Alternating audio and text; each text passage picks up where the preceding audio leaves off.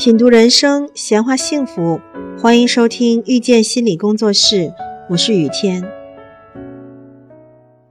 也许是因为脆弱和害怕带来的感觉是极度的不舒服的，我们都不愿意自己体验到恐惧的情绪。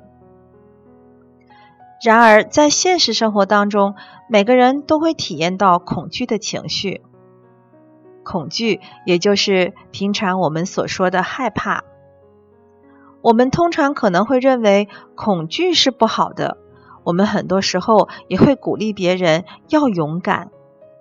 我们甚至会认为，容易感到恐惧的人是胆小的、懦弱的。但其实并不是这样。恐惧其实是我们生命中非常正常的体验。恐惧来临的时候，这些随之产生的紧张、焦虑或者是害怕的情绪，对于保护个体有着非常重要的意义。比如说，在远古时代，当野兽朝我们扑过来的时候，我们会感到恐惧。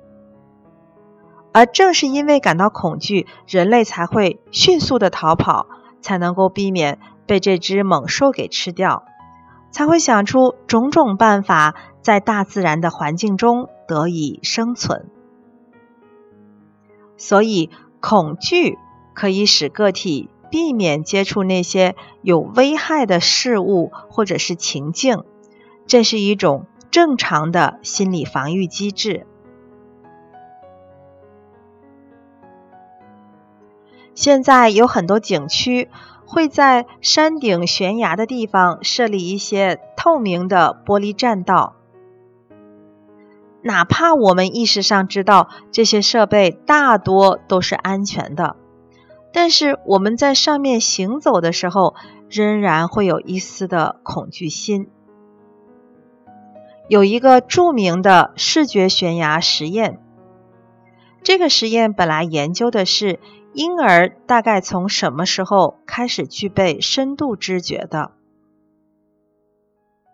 研究者用不同的图案构造来造成视觉悬崖的错觉，并且在悬崖的上方，这个图案造成的悬崖的上方覆盖了透明的玻璃板。通过这个实验，我们会发现。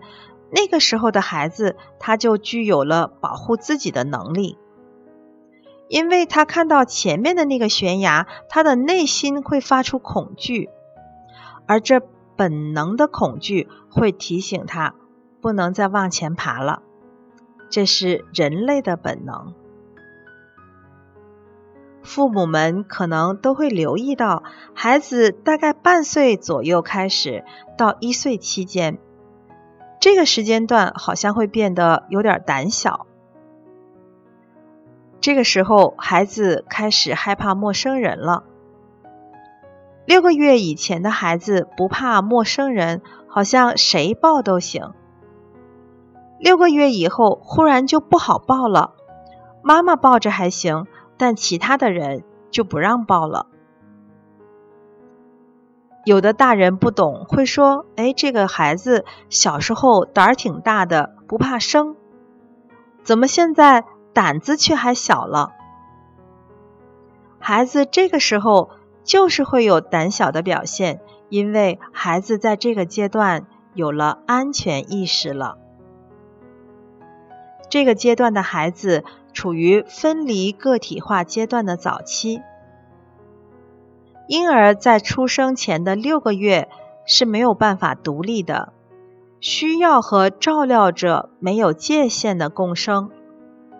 正如温尼科特说：“这个世界上没有婴儿，因为婴儿是不会独立存在的。看见婴儿，一定看到婴儿的妈妈。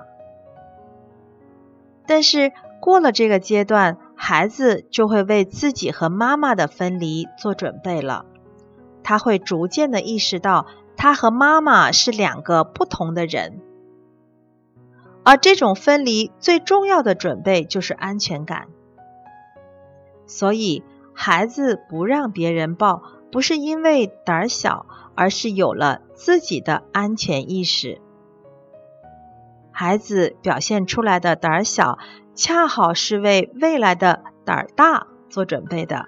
这是一种保护自己的行为。感谢收听遇见心理工作室，我是雨天。